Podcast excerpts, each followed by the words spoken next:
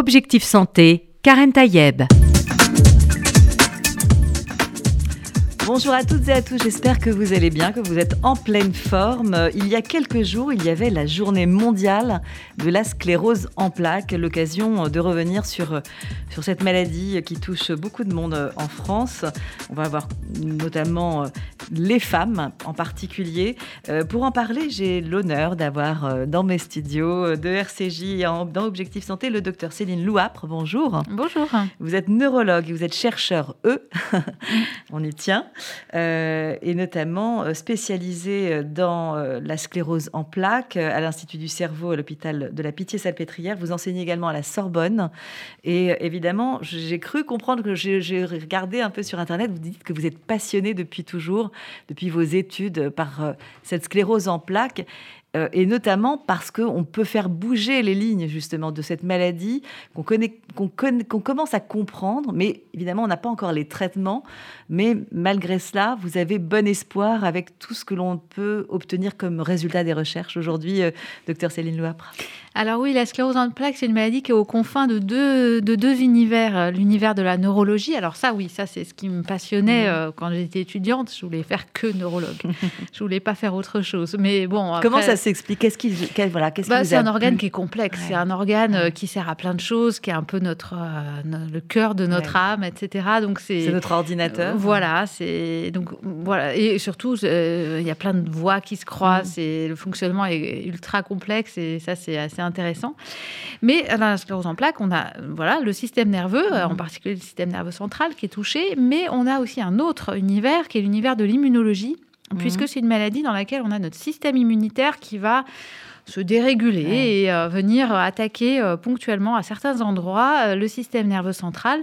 Et voilà, c'est la conjonction un petit peu de ces deux univers qui est, qui est assez intéressante et qui nous permet aussi d'avoir des thérapeutiques puisqu'on sait agir sur le système immunitaire et c'est la base des principaux traitements disponibles. Alors, on, va le dire, c'est une maladie donc, qui touche 100 000 personnes en France, dont 75% de femmes. Est-ce qu'il y a une prédisposition féminine à la sclérose en plaques? Euh, en particulier Pourquoi 75% des femmes? Alors, de façon un peu générale, la plupart des maladies auto-immunes, euh, on a une prédominance féminine, mhm. euh, qui peut s'expliquer par différents facteurs, et y compris par des facteurs hormonaux, par exemple. Mais voilà, c'est pas complètement spécifique à la sclérose en plaques, mais le sexe ratio est quand même bien établi dans cette maladie, et a même tendance à augmenter. On a plus de femmes, on va dire, on dit trois femmes pour un homme à l'heure actuelle, et quand j'ai commencé mes études, c'était plutôt deux femmes pour un homme il y a, mhm. une quinzaine ou une vingtaine d'années. Euh, par contre, il faut voir que dans la sclérose en plaques, on a des formes différentes de maladies et c'est surtout dans la forme la plus classique qui survient à l'âge euh, entre 20 et 30 ans mhm. qu'on a cette prédominance féminine. Pour les formes qui débutent plus tard, autour de 50 mhm. ans, on a autant d'hommes que de femmes. Donc dans la première forme la plus connue, la plus... Euh, euh, la plus classique, celle qui évolue par poussée, celle qui évolue par des épisodes qui vont durer quelques semaines et puis ensuite, dont les symptômes euh, vont s'amender, c'est la forme qui évolue par poussée. Et celle-là, euh, c'est celle pour laquelle on a des traitements qui sont efficaces pour prévenir la, survenue des poussées. L'autre forme de sclérose en plaques, 15% des patients débutent par cette forme-là, qui s'appelle la forme progressive, qui survient en général plus tard, mais voilà, en général dans la médecine, c'est pas toujours le cas mais en tout cas qui survient plutôt autour de 50 ans et dont les symptômes s'aggravent petit à petit au fur et à mesure des mois et des années, et euh, pour lesquels les, traitements à l'heure actuelle euh, ne sont pas très efficaces, voire même pas du tout. Alors on a dit déjà une maladie auto-immune, une maladie qui n'est pas héréditaire, mais qui dépend de plusieurs facteurs. Euh, mmh. Mm. On arrive à déterminer aujourd'hui Vous avez dit, par exemple, les femmes, les facteurs hormonaux, mais est-ce que, est que justement la, pollution intervient? Est-ce que les facteurs environnementaux, les, perturbateurs endocriniens, est-ce que tout ça, ça a mm. un rôle aussi dans Alors, euh, oui, euh, enfin, oui et non. Euh, on connaît très, assez bien maintenant, et même, on va dire très bien, toute la cascade qui aboutit à la lésion princeps, celle qui unifie un petit peu tous les patients, qui définit la sclérose en plaques, c'est la perte de la gaine de myéline qui se qui Alors, on va dire où se trouve cette gaine de myéline. Alors, la gaine de myéline, c'est notre euh, isolant de nos câbles électriques. Hein. Comme je vous le disais, le cerveau, c'est un endroit où il y a plein de voies, plein de croisements. Et donc, euh, il faut imaginer un énorme câblage de, de, plein de fils électriques. Ça, ce sont les neurones et, et leur prolongement, les axones. Et la plupart de nos axones sont entourés d'une gaine qui permet au signal nerveux de passer très vite, d'une mhm. part, et aussi de, protéger ces gaines, de protéger ces fibres. Et donc, la gaine de myéline, elle se situe à cet endroit-là. Donc, c'est principalement là où sont les câbles, les câbles nerveux. Et, cette gaine de myéline, elle va être justement touchée par euh, cette sclérose en plaques. Et ça dit son nom finalement, des plaques qui vont se former et qui vont détruire la gaine de myéline par endroit Alors, euh, c'est plutôt qu'on définit les endroits où on a une perte de cette mm. gaine de myéline parce qu'elle a été détruite par le système immunitaire ou des facteurs inflammatoires. Euh, ça, forme des, trous, on va mm-hmm. dire. C'est comme des ulcérations. Voilà, comme des, voilà, des endroits où on n'a pas cette. On en tout cas, si on colore une une coupe histologique, si on, la colore avec euh, quelque chose qui fixe la myéline, on voit bien qu'à des endroits, on a des petits médaillons sans myéline. C'est ça mmh. qu'on appelait les plaques historiquement à l'époque des premières descriptions. Euh, et, donc c'est pour ça que ça a été euh, appelé par Charcot sclérose en plaques, parce qu'on a des endroits dans lesquels on a des, des, ronds, on va dire, mmh. parfois ovales plutôt, mais sans, où il n'y a plus cette myéline. chez certains patients, ça peut être un peu plus diffus, c'est pas aussi bien délimité et en particulier dans les formes progressives où ça peut être un petit peu plus diffus. Mais ce qui était quand même déjà décrit aussi par, euh, au siècle euh, avant, avant-dernier, euh, c'est qu'il n'y avait pas que la perte de la gaine de myéline, il y a aussi le fait que justement ces fibres, elles vont dégénérer plus tard euh, ou parfois parce qu'elles ne sont pas protégées par cette gaine euh, exactement parce qu'elles ne sont plus protégées mm. et, ça c'est ça qui fait la, la hum, gravité de cette maladie. voilà puisque euh, bah, le, quand les câbles sont abîmés mm. bah, on a un handicap neurologique qui est irréversible en même temps vous dites que la gaine de myéline ça permet aussi de faire aller très rapidement une information neuronale mm. d'un point à un autre et donc du coup quand on a cette perte de gaine on a forcément euh, une, voilà, le, système euh, qui fonctionne moins rapidement. Donc peut-être que ça, c'est ça qui va commencer à expliquer qu'il y a des problématiques euh, qui vont se voir du point de vue Les premiers symptômes. physique. Oui. Alors, on, peut avoir des lésions de sclérose en plaques mhm. sans avoir aucun symptôme parce qu'on a une certaine capacité à, utiliser des voies autres, hein, par mhm. exemple, ou même si le signal est ralenti, on ne va pas ressentir de symptômes mhm. particuliers. Mais ça dépend aussi de la, de la région qui est touchée.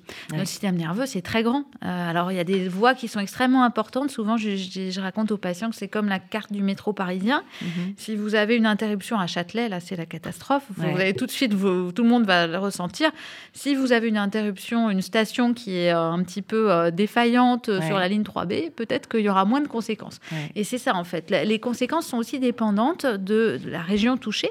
Mais au fur et à mesure de l'avancée de la maladie, plus on a d'endroits qui sont perturbés, et ben, plus globalement le système va être ralenti. Donc c'est comme ça que ça, évolue. Cher docteur Céline Loire, parlons des symptômes, euh, parce que c'est c'est ce qui fait réagir les personnes au départ.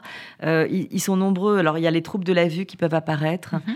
Euh, des troubles euh, de l'équilibre et de la coordination, des troubles moteurs. Mhm. vous allez nous expliquer un peu pour quelles raisons tout cela. Et des troubles sensitifs, comme des picotements, des engourdissements, des sensations de brûlure, des troubles cognitifs, et puis aussi des problèmes urinaires, des, qui sont assez souvent décrits, des troubles mhm. finalement fonctionnels. Est-ce que tout ça, finalement, ça peut arriver tout d'un coup ou est-ce que c'est euh, tout, tout, dépend des patients pour avoir uniquement des troubles de l'urine ou des troubles de, de la vue Alors très souvent, c'est vraiment on va parler de voilà dans la forme la plus classique de la maladie. Mhm. Très souvent, on commence par un seul symptôme, mhm. mais il faut aussi bien avoir en tête que on a tous le droit d'avoir des petits fourmillements, euh, des petits troubles visuels, etc. Ce sont quand même des symptômes qui sont en général assez caractéristiques et euh, avec un petit peu d'expérience euh, du médecin et du mmh. neurologue, on arrive à les identifier parfois. C'est, oui, parce que ça peut, ça peut, être aussi autre chose. Voilà, ça, tout à fait. On a tous chose. le droit d'être fatigué le soir, on s'allonge, on a les pieds qui picotent, c'est tout à fait normal mmh. et on va pas aller consulter mmh. euh, Internet et son neurologue derrière, c'est pas la peine. Bon, par contre, quand c'est dans un territoire donné, que ça dure plusieurs jours, qu'on a une perte de fonction, en particulier une perte de sensibilité, une perte de la force, ça on passe pas trop à côté, ou une perte de vision d'un œil parce que le nerf optique a été touché. Là, en général, on ne se pose pas trop de questions. On se doute qu'il y a quelque chose qui dysfonctionne. Mm. Pareil pour les troubles de l'équilibre. Ce sont des troubles quand même en général assez francs. Qui se manifestent comment ces troubles de l'équilibre? Alors un peu comme une sensation qu'on dit ébrieuse. Pour euh, vous donner l'idée, c'est on, on, se sent instable. un peu C'est pas forcément mm-hmm. comme des vertiges rotatoires, comme quand on a parfois des, des, petites anomalies au niveau de l'oreille interne, mm-hmm. même si c'est possible aussi que ça peut se manifester comme ça. C'est souvent plutôt des, des problèmes d'équilibre, parfois associés à une vision double. Voilà, mais ce sont des, symptômes, ceux-là, qui sont un peu plus bruyants, un petit peu moins fréquents en début. Mais ça, c'est quand c'est au tout début. Parfois, mhm. les patients ne vont pas jusqu'à consulter parce que les symptômes peuvent spontanément rentrer dans l'ordre en quelques jours ou quelques semaines.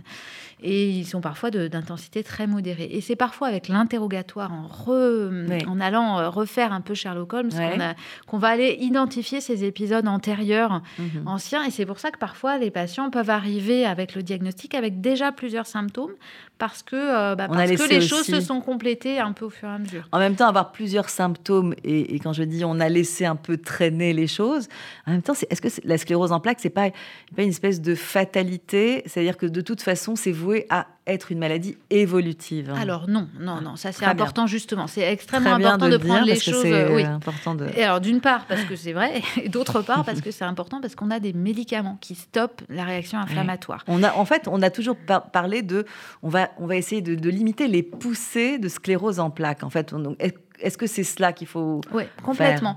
Parce que moins vous allez avoir de démyélinisation, mhm. moins vous aurez de risque plus tard d'avoir une perte neuronale, une mhm. neurodégénérescence.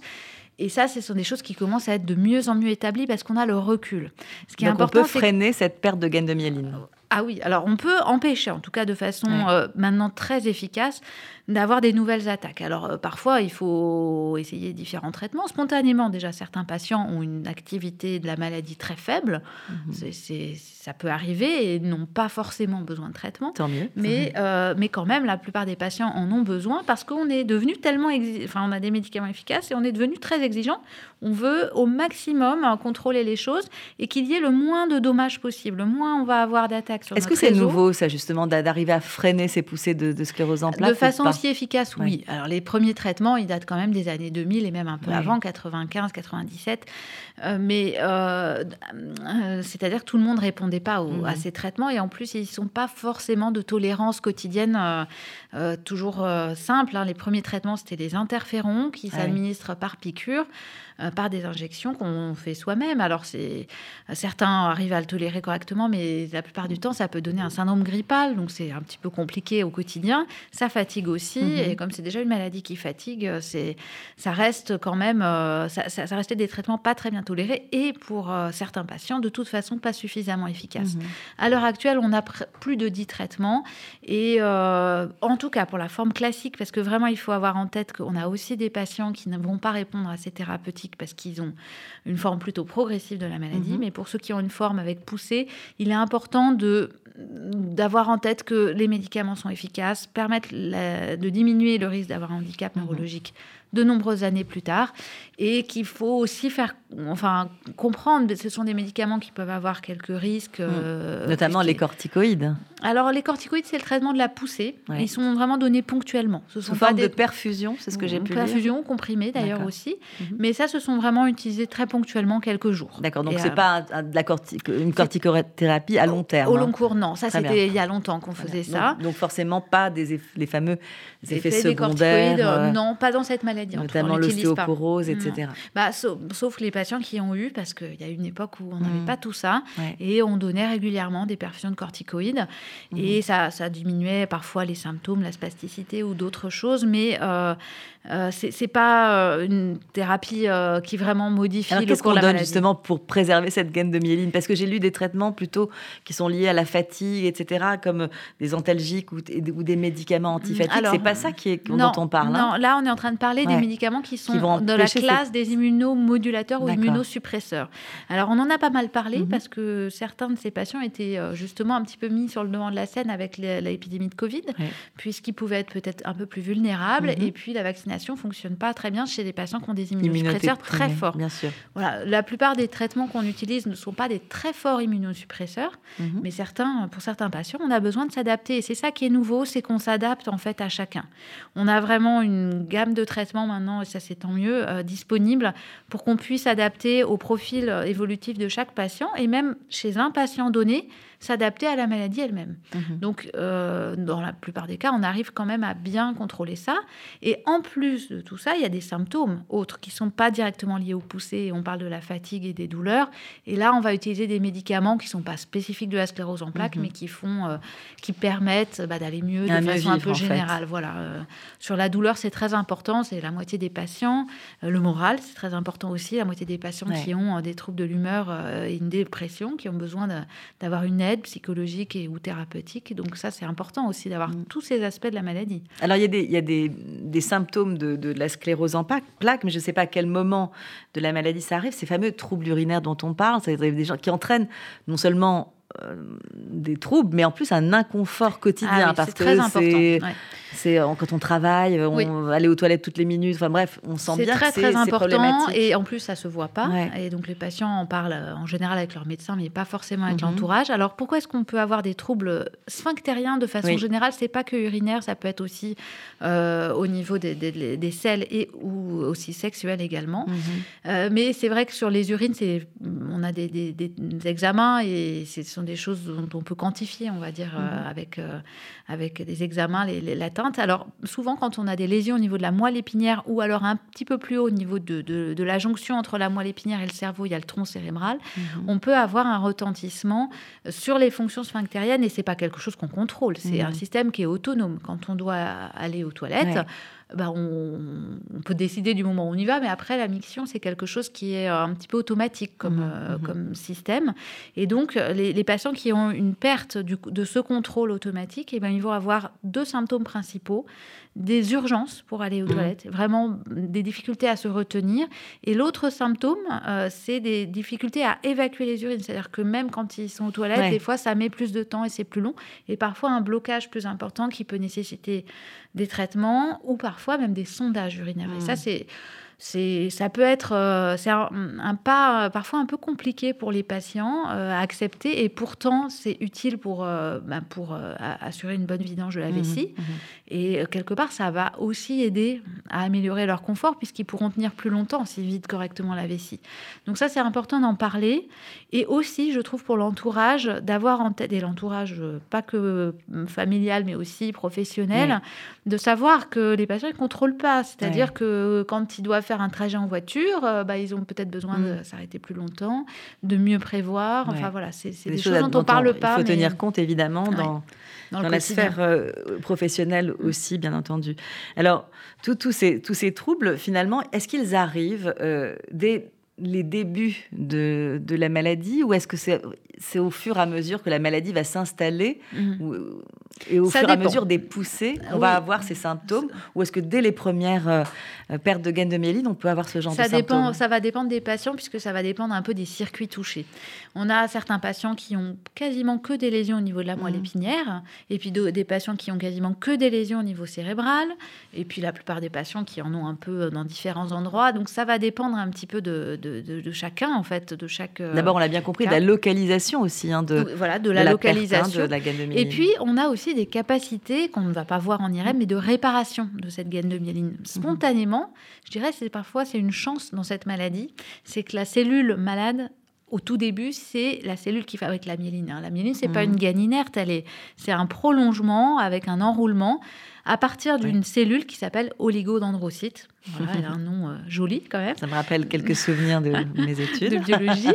Et cette cellule, en fait, on a des précurseurs partout dans notre système nerveux. Et alors que les neurones, pour aller chercher des précurseurs de cellules qui sont capables de refabriquer des neurones, c'est très très loin et on n'en a pas beaucoup dans notre mm-hmm. système nerveux. Donc, euh, toutes les thérapies régénératives dans les maladies euh, neurodégénératives, comme les maladies d'Alzheimer ou Parkinson, c'est plus compliqué à envisager. Alors que nous, dans la sclérose en plaques, on a des cellules précurseurs de l'oligodendrocyte de façon un petit peu euh, ubiquitaire partout dans notre système nerveux. Alors on identifie des régions un peu préférentielles quand même, mais on est capable en tout cas d'avoir ces capacités de réparation qui permettront de protéger aussi les neurones. Et ça, ce qu'on a découvert par la recherche, c'est qu'on n'a pas tous ce même potentiel. Probablement qu'intrinsèquement, on a des bons réparateurs, des bons remyélinisateurs et des patients qui remyélinisent moins bien.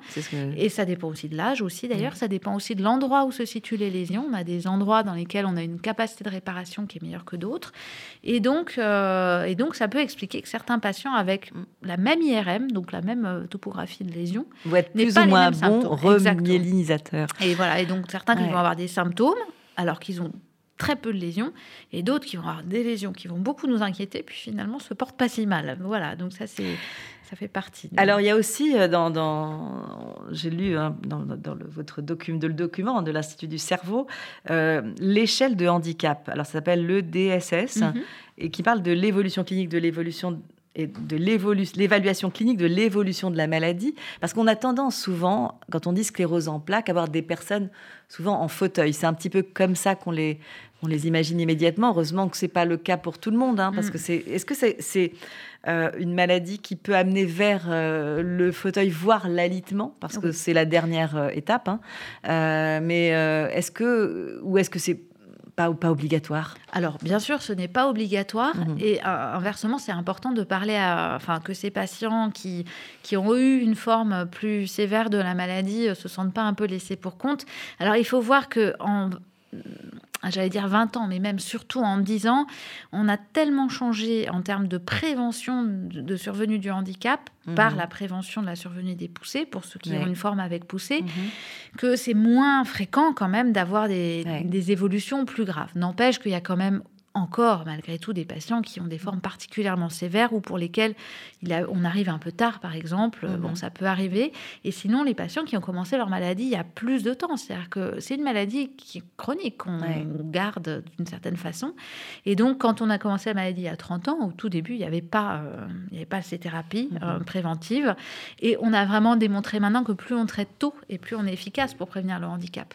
Donc, chez les patients qui ont une forme plus grave, avec qui peuvent avoir besoin d'un fauteuil roulant, ou qui peuvent être alités, souvent ce sont quand même des patients qui ont commencé il y a longtemps ou alors des formes très particulières, mmh. particulièrement sévères pour différentes raisons. C'est pas du tout la majorité des patients. Et donc nous, cette échelle de, mesure, le DSS, mmh. euh, nous permet, euh, il ne faut pas se, focaliser sur cette échelle parce que déjà elle n'est pas parfaite, mais elle nous permet surtout de communiquer entre nous, euh, les neurologues, et à travers les différents pays, c'est-à-dire d'avoir une certaine mmh. homogénéité. Quand on parle des patients, quand on veut faire des études, que ce soit des études épidémiologiques ou des études d'efficacité des traitements, ça reste encore l'échelle la plus utilisée. Alors, euh, elle est composite. L'échelle de, 1, de 0 à 9. Voilà, et elle, elle, prend en compte plusieurs symptômes, les symptômes sensitifs, les symptômes mm. urinaires, les symptômes moteurs, etc. Euh, mais elle n'est pas parfaite dans le sens où, par exemple, quand le patient a un fauteuil roulant, ben, globalement, l'échelle le, le, marque pas grand-chose en termes d'évolution et c'est plutôt dans les premiers euh, en 1, 2, 3, etc. jusqu'à 6 où on a vraiment euh, quelque chose qui, qui, a du sens, on va dire, sur le plan numérique. Mais voilà, il ne faut, pas le, faut pas le prendre en soi. Faut... Souvent, le neurologue, il va le, il va le noter dans son compte-rendu et les patients, ils y font attention. Mhm. Mais euh, dites-vous bien, c'est surtout pour derrière aller faire, aller exploiter, regarder un petit peu l'évolution naturelle en de la matière de recherche. Et d'ailleurs, on va parler de recherche, mais juste après cette petite pause, parce que les recherches, évidemment, évidemment avance, et notamment à l'Institut du cerveau. Je vous retrouve juste après.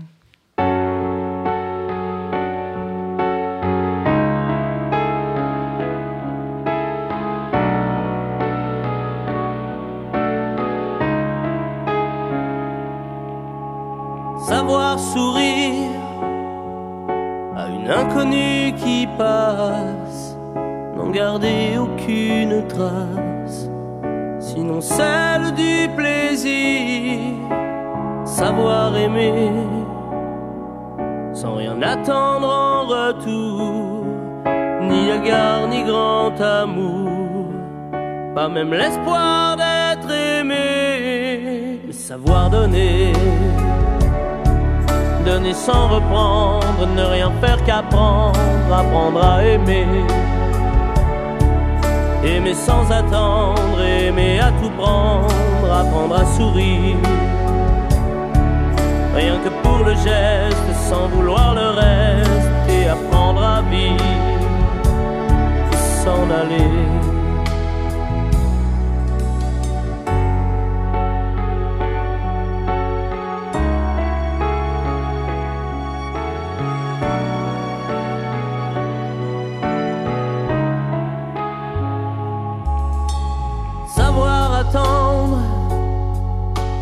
s'en aller. plein bonheur qu'on vous donne comme par erreur dont on ne l'attendait plus. Se voir y croire pour tromper la peur du vide, ancré comme autant de rides qui ternissent les miroirs. Savoir donner, donner sans reprendre, qu'apprendre, apprendre à aimer aimer sans attendre, aimer à tout prendre, apprendre à sourire. Rien que pour le geste, sans vouloir le reste, et apprendre à vivre et s'en aller.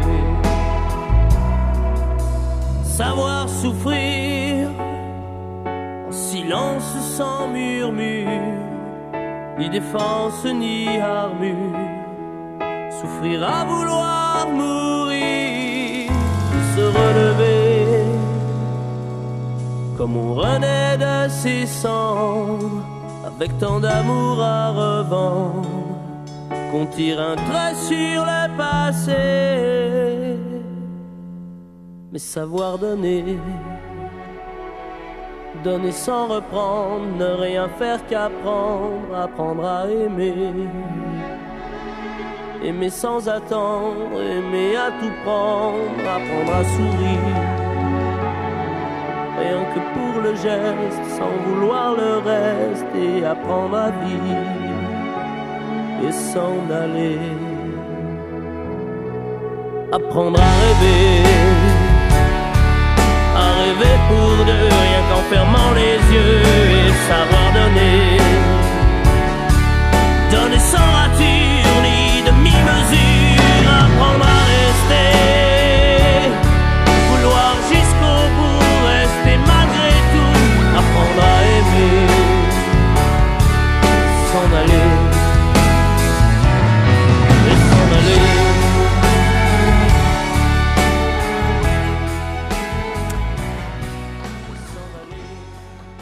Et on retrouve mon invité, le docteur Céline Loapre. Vous êtes neurologue, vous êtes directrice du Centre d'investigation clinique à l'Institut du cerveau et vous êtes chercheur. Et, et justement, on parle avec vous de la sclérose en plaques et notamment de la remyélinisation, parce que ça aussi, c'est une avancée majeure, cette remyélinisation.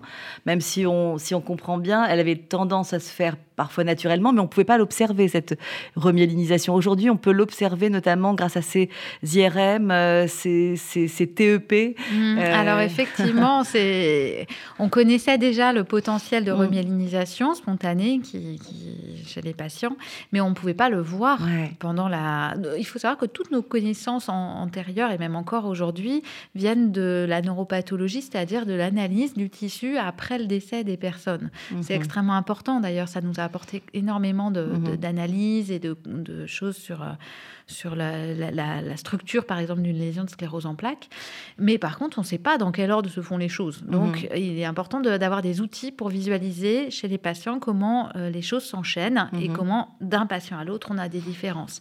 Et donc, en- pendant le suivi du patient, la plupart du temps, ils ont des IRM classiques qui nous permettent d'avoir accès à la structure du cerveau.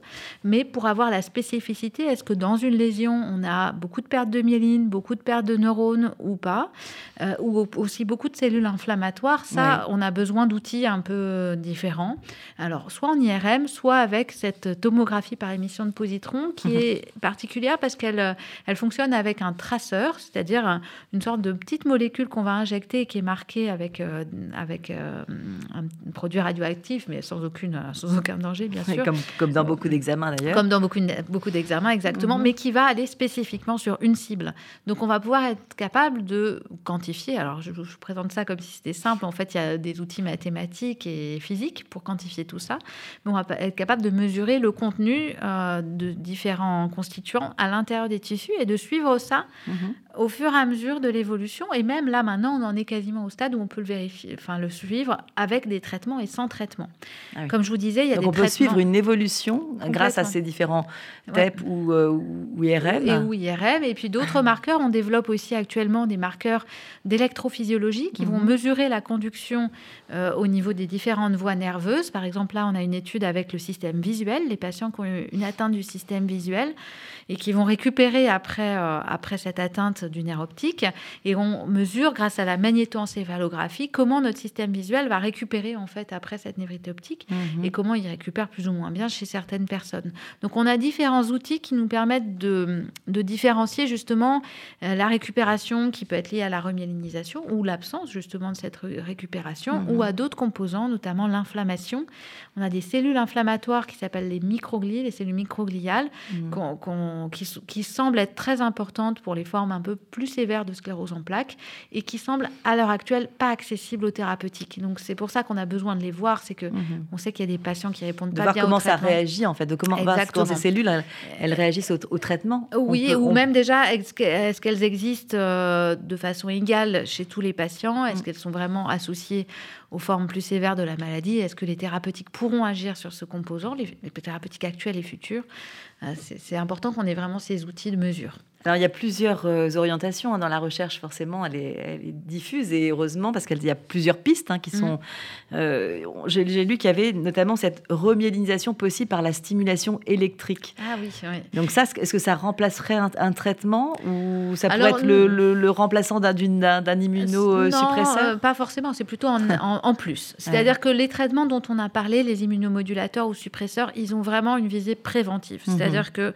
C'est pour éviter que ça s'aggrave. notre système immunitaire. Ils vont, en fait, ils agissent sur le système immunitaire. Parce que je le rappelle, c'est hein. une maladie auto-immune, hein, et on peut le redire. Hein, on n'a pas, oui, on n'a pas bien. Euh, maladie auto-immune, c'est. C'est d'abord nos, cellules immunitaires, les lymphocytes, qui nous permettent de faire plein de choses, de, battre, de combattre contre les, les, virus, par exemple, ou nos cellules tumorales. Mais ce système immunitaire, il est un peu trop actif chez certaines personnes, et c'est comme ça, avec des facteurs de prédisposition euh, quand même souvent. Mais euh, on a certaines personnes qui ont ce système mm. immunitaire trop actif, mais ça, c'est au niveau sanguin, hein, même encore avant, dans la moelle osseuse, là où sont mm. fabriquées les cellules.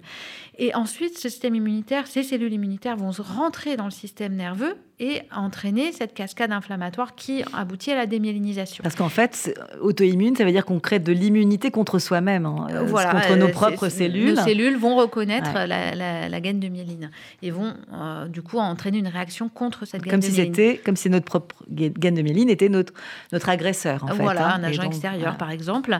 Et les traitements, ils agissent donc en périphérie, mm. c'est-à-dire dans le compartiment sanguin, euh, soit en bloquant l'entrée des cellules immunitaires, soit même en, en agissant directement sur ces cellules immunitaires. Mais à l'heure actuelle, les traitements, ils agissent pas ou peu à l'intérieur du système nerveux. Et c'est là qu'il va falloir qu'on qu'on agisse, puisque euh, mm-hmm. chez certains patients, c'est surtout là que ça se passe, l'action, et pas tant en périphérie.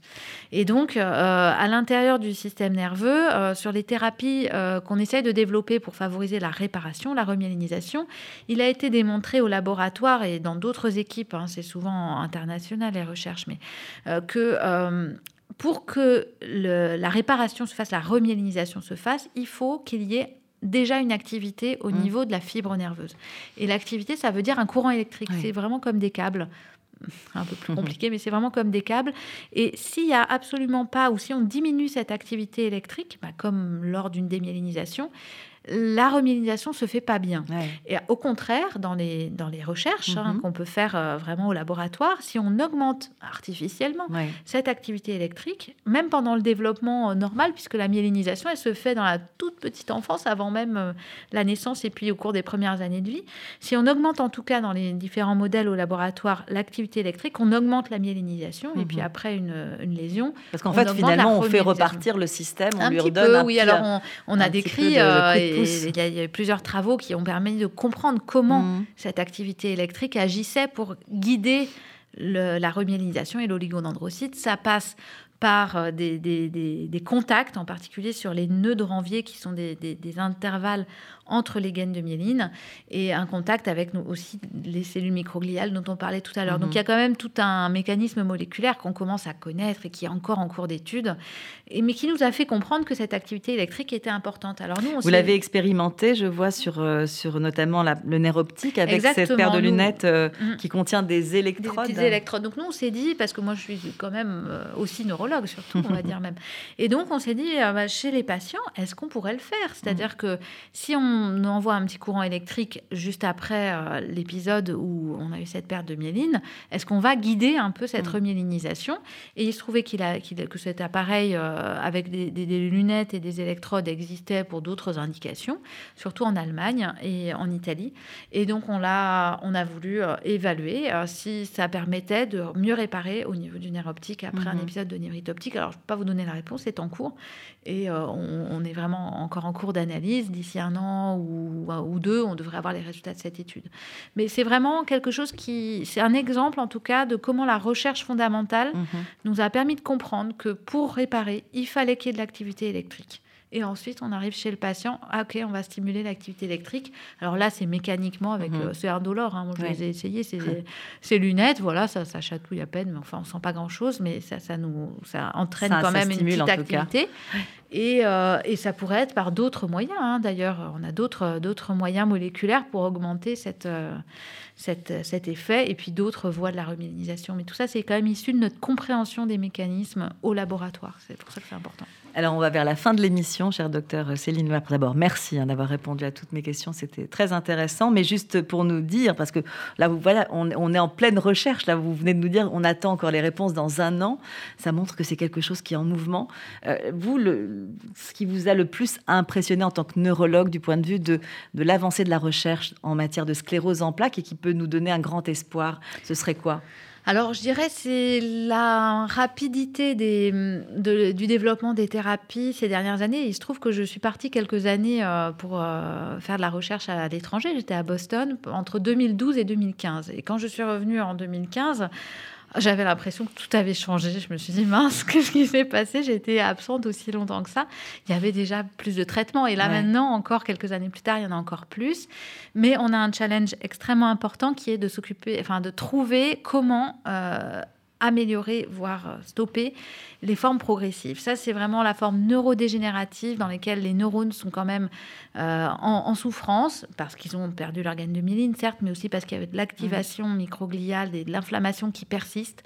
Et ça, c'est vraiment, euh, je dirais, pour les 5 à 10 prochaines années, je mets un intervalle de temps un peu long parce que mmh. on sait déjà que c'est plus complexe parce qu'on connaît des choses sur les formes Mais c'est une piste en tout cas. Et il faut, il va falloir que mm. on, mette l'accent en recherche sur ces thérapies, sur, euh, sur euh, essayer de bien comprendre ces formes-là et, de pouvoir euh, aider ces patients qui, qui ont ce diagnostic de forme progressive de sclérose en plaques. Merci beaucoup, docteur Céline Loire, c'était passionnant. J'espère qu'on a pu euh, répondre à un certain nombre de questions. En tout cas, on pense évidemment à, toutes celles et ceux chez qui on fait ce diagnostic de sclérose en plaques. On voit bien que la recherche avance et il faut qu'elle continue à avancer. Merci parce que vous y contribuez euh, grandement, euh, notamment à l'Institut du cerveau. Et merci à tous les chercheurs et chercheurs, eux, comme dont vous faites partie. on a besoin de vous. Quant à vous, chères auditrices et auditeurs, ben, je vous souhaite une très bonne bonne santé.